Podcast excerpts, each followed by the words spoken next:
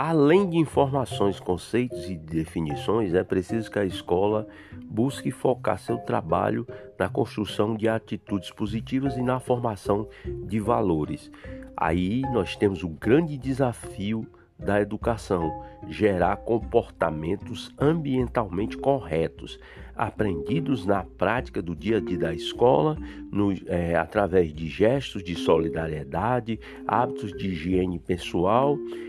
e dos diversos ambientes e participação em pequenas negociações.